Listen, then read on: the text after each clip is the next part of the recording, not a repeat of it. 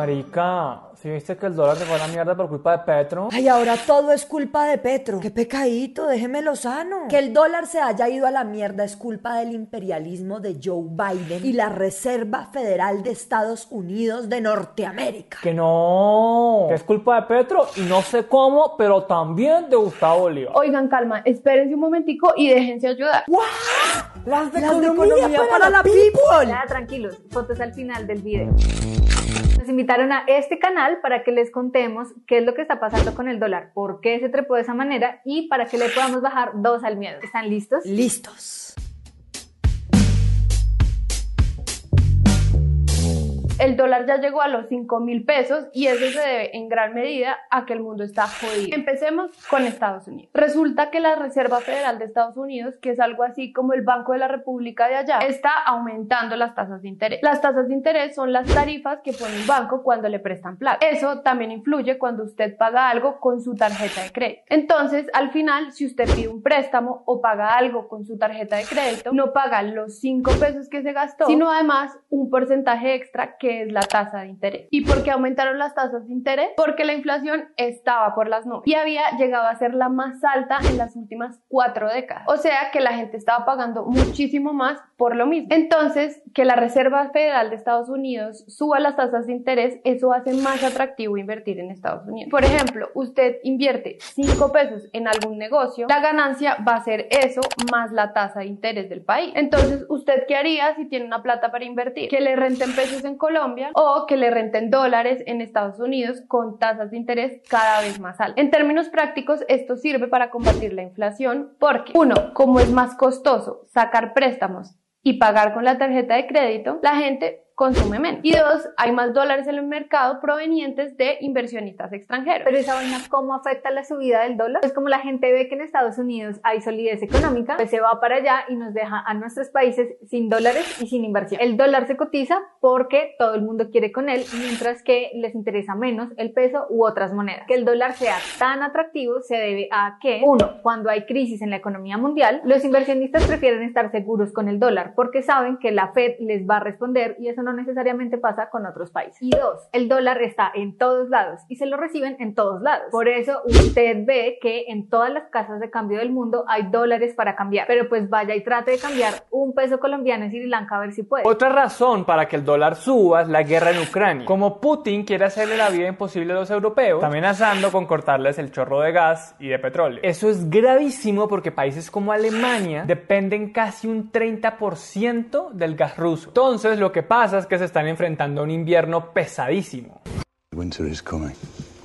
Por ejemplo, en España, los hogares más pobres están gastando un 76% más solo en energía. Eso equivale a casi 300 euros al mes. Como diríamos en Colombia, un billón de pesos colombianos. Además, esta guerra entre Ucrania y Rusia ha hecho que los precios de los alimentos aumenten, porque al ser los grandes productores de granos y fertilizantes, dejaron de exportar. Eso ha causado que en Europa se haya disparado la inflación y que sea la más alta en los últimos 30 años. El promedio de inflación en países de la Unión Europea es de 10,7%, cuando hace un año era de 4,1%. Y en países como Reino Unido, Alemania, Italia y Países Bajos, que son los más fuertes económicamente, ahora supera el 10%. Esta guerra provocó una escasez de productos para exportar, una crisis económica ni la puta. Y condujo a una inflación que hizo que el euro se debilitara frente al dólar. Y que los inversionistas prefieran invertir en Estados Unidos porque no saben qué va a pasar en Europa, lo que sí aumenta aún más el precio del dólar. En China tampoco las cosas andan bien. Esto se debe a varias cosas. Uno, en China sigue habiendo un control riguroso del COVID con confinamientos muy estrictos. Y eso ha jodido a la economía. Por primera vez desde 1989, China creció solo un 2.8%, menos del 5,3% que creció Asia y mucho menos del 8% que creció China hace un año. Además, por las restricciones para erradicar el COVID, China ha causado que se paralice Shanghai, el principal puerto de contenedores del mundo. Los expertos llegaron a hablar de una reducción de casi el 30% en la productividad económica de esta ciudad, lo que obviamente terminó afectando al mundo entero e incluso fábricas como la de Telsa y Volkswagen tuvieron que parar sus actividades. Dos, China está pasando por una crisis hipotecaria que tiene en jaque al sistema bancario. Desde el año pasado, gente que compró casas o apartamentos se rehusan a firmar las hipotecas que firmaron con sus bancos porque no les han entregado sus propiedades. Los bancos dicen que no pueden responder por las demoras de las empresas constructoras, pero la gente está muy emberracada. Y eso es gravísimo para los bancos, porque el 50% de sus recursos depende del pago de esas hipotecas. Así que es una crisis económica al borde de estallar. 3. Hay una preocupación creciente porque Xi Jinping ha adoptado medidas más proteccionistas y autoritarias sobre las empresas privadas, lo que ha llevado a que muchos inversionistas extranjeros se vayan del país. Por ejemplo, el 75% de las compañías españolas frenaron en seco sus planes de inversión en China e incluso Alemania ya plantea dejar de comprarle materias primas y baterías a China, un mercado que le representa al país asiático casi 240 mil millones de euros. Por eso, ante el panorama chino, al salmo respondemos, el dólar se fortalece. Entonces, como ven, tanto en Estados Unidos como la guerra en Ucrania, como lo que pasa en China, hace que el dólar se haya trepado. Pero ojo, porque no es lo único. ¿Sí ven? yo les dije, yo sabía. Sabía desde hace rato. Ay, ¿qué fue? Tranquila, tranquila, como diría Ocampo. Ahora qué fue, vida 30 y puta. Pues yo les dije que era culpa del imperialismo yanqui, ¿no? No, tampoco. Petro y esa jetica tan linda también tiene la culpa de que el dólar esté así. Ven, yo les dije que todo es culpa de Petro. Que no, es que ustedes en la puya no saben de matices. Miren que, por ejemplo, la depreciación en otras monedas de América Latina ha sido de 5,4% y en Colombia ha sido del 12,4%. Es decir, que si la región está mal, Colombia está doblemente peor. Ah, es que Colombia es pasión, papá. Aquí no hacemos las cosas a medio. Pero ¿por qué esa diferencia de la región con nosotros? En realidad, ¿qué está pasando en Colombia que no está pasando en los otros países vecinos? Me llamo Gustavo Petro y soy su presidente. Si ven, les dije que era culpa de Petro. A ver, lo que pasa es que el gobierno de Gustavo Petro está un poco confundido y descoordinado. Y con toda esa incoherencia, tienen asustadísimos a los mercados, principalmente en cuatro temas. El primero es lo que va a pasar con el sector minero energético. Como vieron, a estas alturas no sabemos si va a haber o no nuevas exploraciones de carbón, petróleo y gas. Díganos si con estas declaraciones a ustedes les queda algo claro. La ministra de Ambiente dice esto. Ese poder que nos dio el petróleo, pues ha destruido la tierra y nos va a destruir a nosotros mismos. Irene Vélez, la ministra de Minas, dice que no vamos a firmar nuevos contratos de exploración y explotación. Con esto, Vélez asegura que no es una decisión caprichosa porque ahorita hay 117 contratos activos de exploración, que en un tiempo podrían convertirse en las reservas del país, tanto en gas como en petróleo. Bajo la misma línea de Vélez está su viceministra que repite lo mismo. No habrán nuevos contratos de exploración y explotación de hidrocarburos.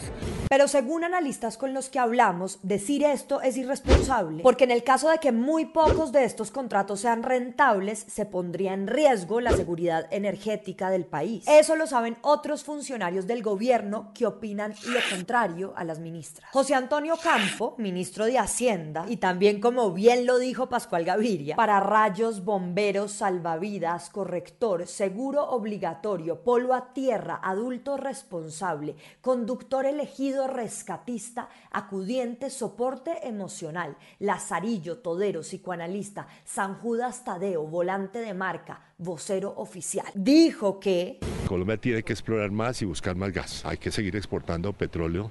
Eh, porque si no el problema de, eh, de balance de pago se vuelve inmanejable. También el director de crédito público del Ministerio de Hacienda dijo que el gobierno sí está considerando firmar nuevos contratos de exploración petrolera. Y Roy Barreras, presidente del Senado y mano derecha de Gustavo Petro, salió con... Conclusión, su posición es que haya nuevos proyectos, que es la frase que, que está esperando Así. muchos sectores. Yo creo que sí. En los próximos tres años hay que sacar todo el petróleo que tenemos, venderlo a buenos precios y con eso darle de comer a la gente. Entonces, al fin, ¿qué? Pónganse de acuerdo, no joda. Esa desconexión hace que se genere un clima de desconfianza y nerviosismo por parte de los inversionistas que piensan sacar su plática del país. Miren, este es el proceso mental de un inversionista ante un clima tan confuso. Haga de cuenta que usted tiene todos sus ahorros y los mete en el marrano de la casa creyendo que eso es para sus estudios. Y resulta que el papá dice que no, que eso es para el banco. La mamá dice que eso es para el mercado. El hermano que es para las monas del mundial del álbum familiar. Pues lo natural es que uno no quiera dejar sus ahorros ahí y se los lleve a donde la tía que sí los va a guardar para lo que uno quiere, que es estudiar. Esa es la seguridad que los inversionistas buscan, que Colombia sea esa tía. Todo esto se agrava porque Petro está metiendo la mano más de lo que debe y eso jode aún más la confianza de los inversionistas. Miren estos dos ejemplos. El día que Petro le dedicó un hilo en Twitter a la decisión del Banco de la República de subir las tasas de interés, ese día el precio del dólar se disparó. Eso no es una coincidencia porque según lo que nos contaron los analistas, los inversionistas ahora tienen un ojo en Twitter y el otro en el mercado. Lo problemático del hilo de Petro es que se ve muy mal que un gobernante salga a meter la mano tan groseramente en una entidad que se supone que es independiente del gobierno. Y además que sugiera un impuesto para los inversionistas que van a sacar su plata del país. Mejor dicho, a un mercado asustado, a un dólar disparado, Petro le mete más candela con sus palabras. Luego Petro salió a decir que él tenía todo derecho de hacerlo, que pues era un ciudadano y podía opinar. Pero no, papi, usted no es un ciudadano cualquiera, usted es especial. Por eso lo llaman presidente. No puede salir a decir cualquier cosa que se le ocurra y generar desconfianza. Tan grave fue esto que Campo respaldó la decisión del Banco de la República y dijo esto.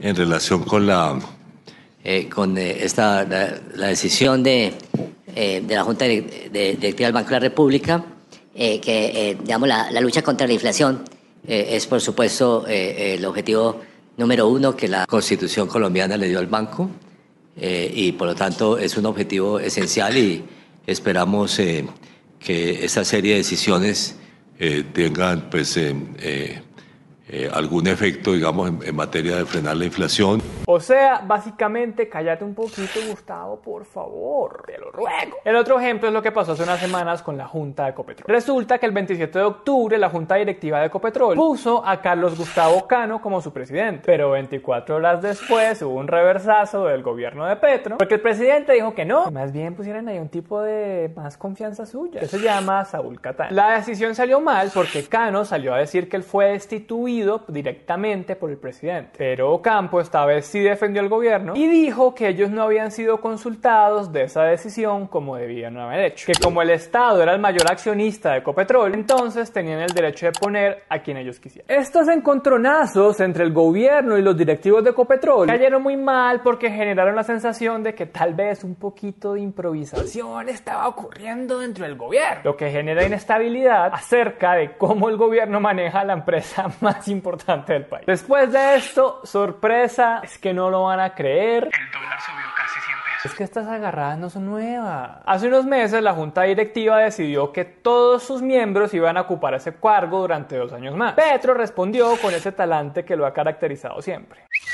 No nos reten. El voto popular es mandato. Quiero producir un consenso, pero no doblegar el voto popular que quiere energías limpias. El propietario público elige libremente sus miembros en las empresas que lo representen. Es la representación del pueblo. A lo que la junta le respondió. No les copiaba de nada. Si fuera más grande que yo, más pequeño que yo, pues yo no les copiaba de nada.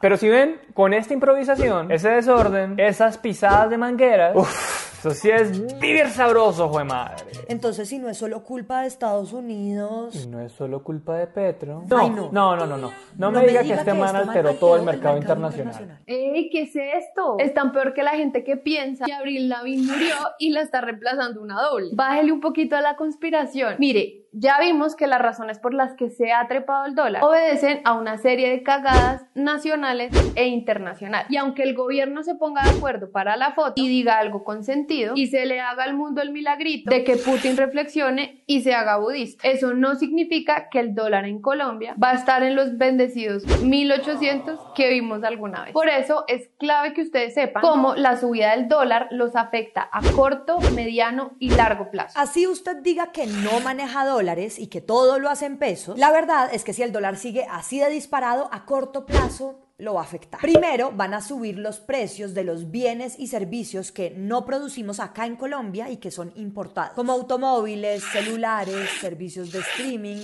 electrodomésticos. Entonces el iPhone, que costaba mil dólares, ya no va a representar 4 millones de pesos, sino que va a tocar que saque un milloncito más para podérselo comprar. Y un milloncito, pues, es un milloncito. Segundo, las personas que tienen créditos en dólares, especialmente créditos educativos, van a ver que la cuota que les llega va a ser más cara. Esto se debe a que organizaciones como Colfuturo, por ejemplo, prestan la plata a sus estudiantes en monedas extranjeras y no en pesos. Entonces están sujetos a que si el dólar sube, pues sube la deuda en pesos. Tercero, usted sí va a pagar más por los productos básicos. Esto pasa porque al menos el 20% de los productos de la canasta básica en Colombia son importados. Eso quiere decir que se compran por fuera. Entonces el mercado le va a salir más caro pues porque esos productos están tasados en dólares. Y pues de nuevo, multiplique y multiplique por 5, que esa tabla es fácil y se la sabe. Entonces ustedes dirán, pues para esa gracia compro todo local, apoyo al pueblo colombiano y no me toca la subida del imperialista dólar. Pero pues no, nadie se sabe. Porque a mediano plazo la subida del dólar nos terminará afectando a todos. Vean, industrias nacionales como la textil y la agropecuaria dependen de insumos, utilizantes y maquinaria que sí o sí tiene que importarse. Entonces, repuestos electrónicos, medicamentos, cereales e incluso químicos que vienen de afuera encarecen el precio de las cosas. Como el productor no va a asumir esos costos, el consumidor, usted y yo, vamos a terminar pagando más. Eso sin contar con que si a algunas empresas la producción les sale muy costosa por tener que importarlo todo con un dólar alto, pues van a empezar a echar gente y a cambiar todo el flujo de trabajo. Lo que haría que la economía se estanque. En largo plazo, lo que puede pasar si el dólar sigue disparado es que el Banco de la República tenga que salir a pagar el incendio como sea. La manera de hacerlo es subiendo sus tasas de interés porque así sería más atractivo invertir en Colombia. El problema es que esa subida de tasas de interés puede empezar a colgar a los colombianos porque las cuotas de las tarjetas de crédito, de los préstamos que tengan y los viajes que hayan pagado a cuotas, pues les van a empezar a salir más caros. Por eso ya vimos que las tasas de interés comenzaron a aumentar y ahora mismo no es una buena idea endeudar ni pagar todo con tarjeta de crédito o gastarse todo el cupo de la tarjeta de crédito. Y si el dólar no cede, a futuro estaríamos pagando más impuestos. Porque Colombia tiene una deuda externa grandísima, más de 170 mil millones de dólares. Y para cubrirla, al Estado le tocaría cobrarnos a nosotros más impuestos porque se requieren más pesos para saldar los dolaritos que debemos. ¿Y entonces qué hacemos? No, pues morirnos. ¿O qué? Pues sí, murámonos. No, mentiras, tampoco. Bajémosle el miedo a la gente. Sí, la crisis es grave, sí nos está afectando a todos y sí, es histórico que el dólar cruce la barrera de los 5 mil pesos. Pero es necesario ver la situación en sus justas proporciones. Primero, el gobierno tiene que estar en el mismo canal y no mandar mensajes contradictorios que prendan las alarmas de los inversionistas. Segundo, Colombia no tiene la moneda más devaluada del mundo ni de la región. Dense una pasadita por Chile, Venezuela, Argentina y verán que allá el cambio al dólar les pega mucho más duro. Tercero, no es buena idea quedarse con los análisis de los futurólogos del dólar. Porque lo que hacen es crear pánico con eso de que el dólar va a subir a 7 mil y que nos vamos a volver como Venezuela. ¿Será volver a llamar a la carrasquilla o qué? Uy, no. Uy, no.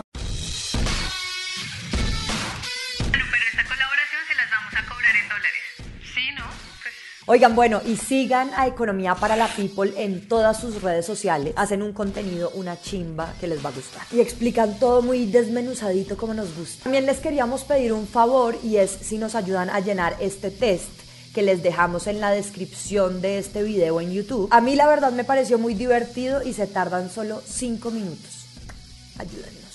La verdad nos ayudaría muchísimo a crecer y nos dejaría saber si nuestros contenidos transforman su aproximación a la democracia y mejoran lo que saben de la política. Tranquilos que la información recolectada es totalmente anónima a menos que ustedes decidan lo contrario. Suscríbanse al canal si les gustó este video, activen la campanita, comenten, sigan a Economía para la People y Nos vemos más adelante.